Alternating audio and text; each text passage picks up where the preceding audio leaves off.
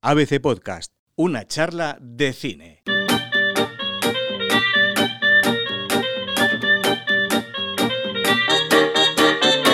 Esta semana llega el remake del Hombre Invisible y Fernando Muñoz, ¿qué tal? Bienvenido. ¿Qué tal, Diego? Vamos a repasar el pasado de un hombre que no tiene sombra, pero sí que tiene historia. Y con Lucía Cabaneras después conoceremos un poquito más a fondo el gabinete del doctor Caligari.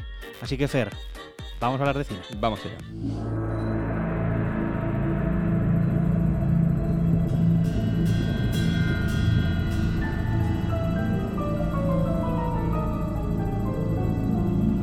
Y empecemos desde el principio, Fer, vamos hasta 1933. Sí, en ese año fue cuando el cine descubrió la historia del hombre invisible, que, bueno, por primera vez el público lo descubrió de mano de H.G. Wells, el, escritor que hizo una novelita corta sobre, sobre este personaje, sobre este monstruo que después sería tan carismático porque precisamente tendría una de las habilidades, yo creo que más deseadas por parte de, de cualquier ser humano. Eh, la película la dirigió James Whale, eh, estuvo protagonizada por Claude Rains y por Gloria Stewart, y lo que vimos fue a un personaje bastante loco, era realmente un villano eh, con un poder de, invisibilidad que era porque, bueno, que conseguía en el laboratorio y que utilizó para sembrar el caos en la ciudad, incluso cometer asesinato, mataba a un policía, mataba a un policía, mejor dicho, mataba a varias personas en, esa pequeña localidad en la que se sentía atrapado.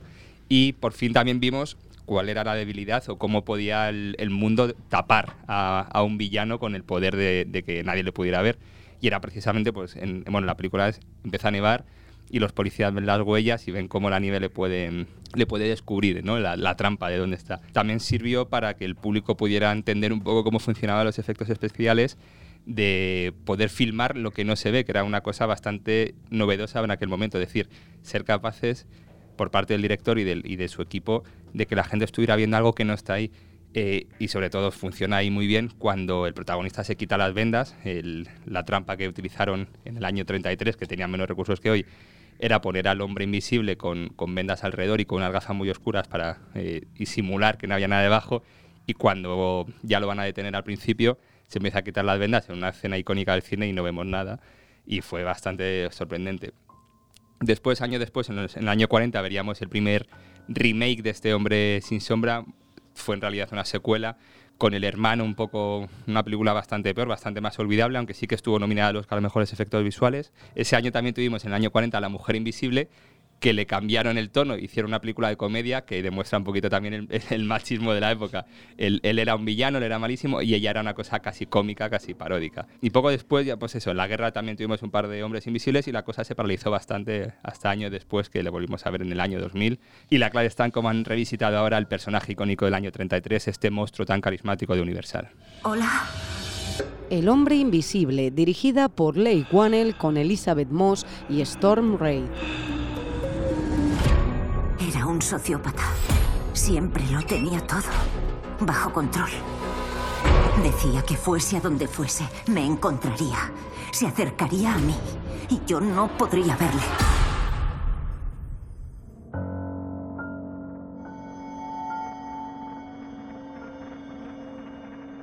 Hemos escuchado el tráiler de la peli que llega esta semana. Fer, ¿cómo se adapta a los nuevos tiempos del mito justamente cuando hemos conocido la condena Harvey Weinstein? Aquí está el reto de la película y es el mayor hallazgo que tiene el director y es fijarse en la perspectiva de la víctima. Es decir, hasta ahora el hombre invisible siempre nos hemos preocupado, siempre se habían preocupado los cineastas en ver qué hacer o cuál era en qué gastar, por decirlo de alguna manera, el poder ahora que eres invisible, que es una cosa que todos cuando éramos niños nos preguntábamos. Si eres invisible, ¿qué harías? ¿Dónde te colarías? ¿Qué robarías? ¿Qué no harías?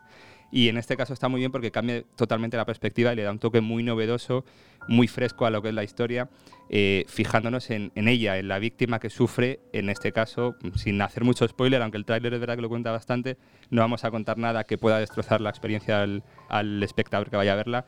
En, este cambio de perspectiva lo que vemos es cómo ella es una mujer que vive encerrada con su pareja, que es un investigador, una especie de Elon Musk, solo que de la óptica, y que eh, ella acaba, empieza la primera cena huyendo de, esa casa en la que presuntamente vive, o, o nos da la sensación de que vive en pues, una casa lujosísima, en las costas de, de Los Ángeles, en un sitio paradisiaco, pero la vemos huir porque está muy mal y su novio sale de la casa persiguiéndola y no vamos a contar nada más. A partir de ahí está muy bien cómo se fija en atrapar la esencia de una víctima a la que nadie escucha, en la que ella intenta denunciar ciertas cosas que pasan en su entorno y que ella encima dice que es una cosa que nadie puede ver y como todo el mundo la da de loca, de hecho la tratan de loca. Eso está muy bien porque entronca con lo que hablamos antes de Harvey Weinstein, de cómo las mujeres que lo denunciaban primero estaban consideradas como bueno pues gente que intentaba denunciar algo para cargarse el prestigio porque no le dieron el papel siempre era como un poco de bueno estas señoras que estarán diciendo sobre este señor que ha sido el más importante de la industria y eran pues eso tachadas de locas o tachadas de que se lo inventaban o de eh, que lo habían hecho por intereses, o sea, siempre eran las víctimas y tenían esa doble victimización de ser, mm, bueno, de ser acosadas por el verdugo y que encima la sociedad se pusiera del lado de su verdugo. Y eso es una cosa que esta película eh, bueno, pues trae perfectamente a estos nuevos tiempos del Me Too. Hablabas de qué hacer cuando uno es invisible y tuvisteis ocasión de charlar con Elizabeth Moss acerca de lo que haría ella ahora. Sí, ella vino a Madrid, estuvo aquí y le preguntamos qué es lo que haría si fuera invisible. I would be uh, sort of a female Robin Hood. Um, or a male Robin Hood named Robin. I mean, a female Robin Hood named Robin. Um, and steal from the rich and give to the poor.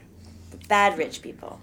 Not good rich people, people who are not doing good things with their money. And I would For example? Them, oh. nice try. I think we can all think of a few. He dicho una mujer Robin Hood, ¿no? Robar a los ricos a los ricos malos. Not stealing from Warren Buffett. no, no de Warren Buffett. Para los más jóvenes, Fer, el referente no es ese del que hablábamos, de 1933, porque hace 20 años, como has comentado, se estrenó también El hombre sin sombra. Sí, no es esta Elizabeth Moss, la protagonista también del cuento la criada, una actriz fantástica que además sabe sufrir muy bien en pantalla, aquí lo vuelve a hacer. Todo el mundo que ha visto el cuento la criada ve que está todo el rato sufriendo mirando a cámara, aquí también está todo el rato en esa postura de sufrir, pero es verdad que el referente para una generación no, no es el, por supuesto, no es la película del año 33, que poca gente la ha visto, gran referente para muchos, entre, entre los que me incluyo, es la película de Paul Verhoeven, la película del año 2000, con Kevin Bacon de protagonista, que fue un verdadero dislate. Estuvo nominada a mejores efectos visuales porque realmente estaba muy bien y había mucha acción, pero era una película absurda en la que Kevin Bacon conseguía por fin el, el, don de la invisibilidad y lo que se dedicaba era a espiar a gente, bueno, una cosa muy turbia. También incluso yo creo que tiene que ver con que el director es el mismo que, que hizo Instinto Básico, que hizo Showgirls, que hacer Vendetta, que es una especie de película sobre una monja lesbiana, una cosa muy turbia. Es verdad que este señor tiene sus parafilias. También es verdad que es el mismo que hizo Robocop, es decir, que tiene su doble vertiente ahí un poco curiosa. Pero bueno, yo creo que ese referente, el del año 2000, que ese hombre sin sombra que protagonizó Kevin Bacon, yo creo que es el más popular por, por, para una generación al menos. Oye, ya para terminar, ¿seguiremos viendo monstruos en las películas de Universal? Sí, ahora se han unido con Blumhouse, que son esta productora que ha hecho todas las películas de terror, así que todos los adolescentes han visto, desde Show hasta Insidious. Bueno, esta productora que es famosa por hacer películas de terror, se han unido con Universal, que era la que tenía los derechos de las películas de los años 30 de monstruos, y este hombre invisible será el primero de muchos, veremos supuestamente lo que han anunciado o lo que quieren hacer a Drácula, al hombre lobo, a Frankenstein incluso, a la criatura del lago negro. Yo creo que mm, la idea que tienen Universal y Blumhouse es sacar adelante estos proyectos monstruosos y bueno, el, el resultado de momento es positivo. Yo creo que el hombre invisible tiene bastante. Bueno, la hemos visto, la vimos aquí en Madrid en los pases de prensa y tiene buena pinta. Es una película entretenida, divertida en algunos puntos, eh, angustiosa, que tiene un toque de realidad que se ajusta muy bien a los nuevos tiempos y creo que si siguen por esta línea funcionará muy bien. Las críticas son muy positivas en Estados Unidos, aquí en España también el crítico de ABC la ha puesto muy bien y creo que es una película que merece la pena por lo que te decía. Evidentemente no es una película para arrasar en premios, no es una película para ser tomada en serio como una obra de arte y ensayo. Es una película entretenida, comercial para todos los públicos, con su dosis de terror, con su dosis de thriller y al mismo tiempo con un mensaje social muy potente que en estos tiempos cualquier cosa que venga de, Hollywood tiene que venir por esta línea del Me Too y creo que funciona muy bien.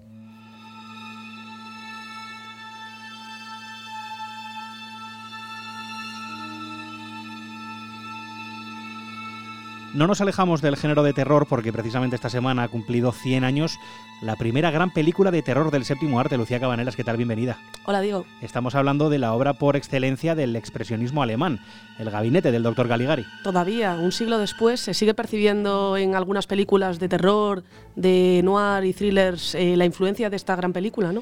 Recuérdanos cuál era la trama. Pues el doctor Caligari, que toma su nombre de un libro de, un clásico, vamos, de Stendhal, utilizaba el sonámbulo Cesare, que a su vez predecía la muerte, para cometer asesinatos. Una peli que tuvo lío de directores. Pues sí, de hecho, Fritz Lang, el director de Metrópolis o M, el vampiro de Dusseldorf, eh, estuvo a punto de dirigirla, pero la rechazó y finalmente eh, lo hizo Robert Dien. Pero lo más curioso son los guionistas. Eh, la película está basada en dos experiencias reales. El trauma de, de Karl Meyer, que, bueno, atraído por una jovencita, la siguió, vio cómo se metía en el bosque y de repente escuchó un grito. Más tarde, Hanovitz vio que en lugar de la, de la joven muchacha la que había seguido, del bosque salía una silueta.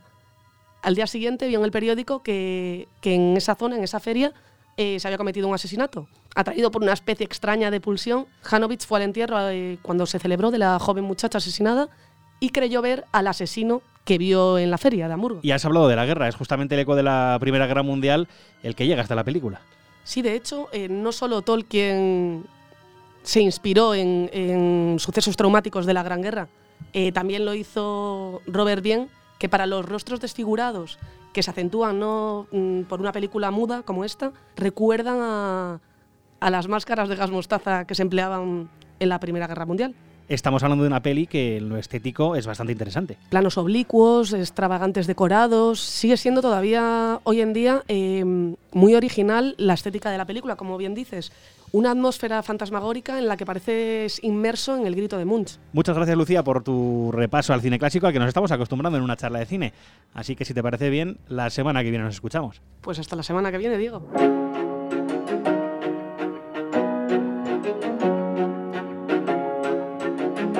Claqueta y al pie. Otros estrenos de la cartelera.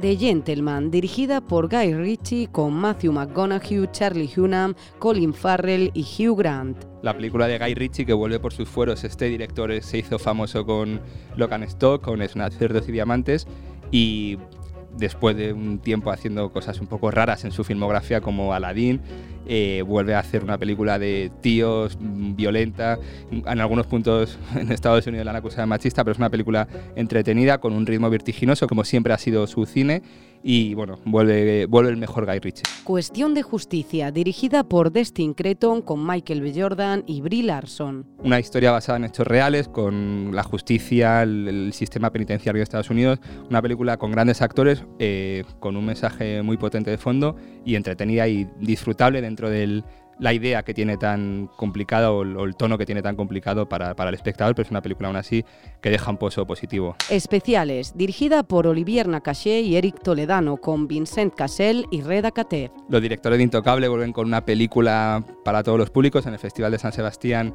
eh, arrasó con la mejor nota de, de, los espectadores de toda la historia del certamen.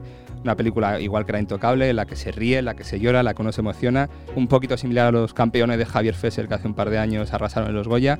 Eh, una película, pues eso, familiar y para disfrutar este fin de semana en los, en los, cines y para llevarse una buena sensación a casa y aprender. El doble más 15, dirigida por Miquel Rueda con Maribel Verdú y Germán Alcarazu. La propuesta española esta semana con Maribel Verdú al frente, aunque es verdad que es una película pequeñita, intimista. El título hace referencia a la diferencia de edad entre la protagonista y el, y el joven actor, el joven actor Germán Alcarazu.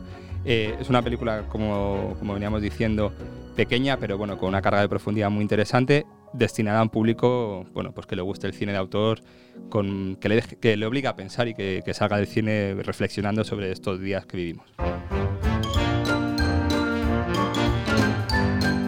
Top 5 de ABC Play. Y nos vamos, Fer, nos vamos como siempre con este ranking de ABC Play en quinta posición. El hombre invisible, la película protagonizada por Elizabeth Moss, de la que ya hemos hablado todo lo que tenemos que decir. Una buena propuesta para este fin de semana. En cuarta posición. Especiales, la película de los directores de Intocable. Igual, una buena propuesta para el fin de semana, en ese sentido un poquito más familiar. Tercer puesto, mitad de tabla. Otro estreno de esta semana. Es verdad que esta semana viene bastante cargada con buenas películas, aprovechando también que estamos un poco la temporada baja después de los Oscars. En este caso, Señores de la Mafia, la película de Guy Ritchie, el mejor Guy Ritchie de los últimos años, una película entretenida para un público diferente al anterior, pero también con, con, mucha calidad cinematográfica. Segundo puesto. Monos, la película colombiana que se estrenó la semana pasada. De verdad que esto es una película ya para otro tipo de público más especializado, por decirlo de alguna manera. Una película compleja, pero, pero al mismo tiempo que, que habla de valores universales una película muy interesante, visualmente muy potente, que viene desde Colombia y que revela que el, lo mejor de la cinematografía extranjera. ¿Y quién lidera esta semana? lidera y seguirá liderando hasta que la gente la deje de ver porque de momento sigue funcionando muy bien en taquilla después de arrasar los Oscars. Parásitos, la película del surcoreano Bong Joon-ho, que de momento se mantiene en lo alto de la tabla de la taquilla y también en, en lo alto de nuestro top 5. Seguimos hablando de Cinefer la semana que viene. Hasta la semana que viene, Diego.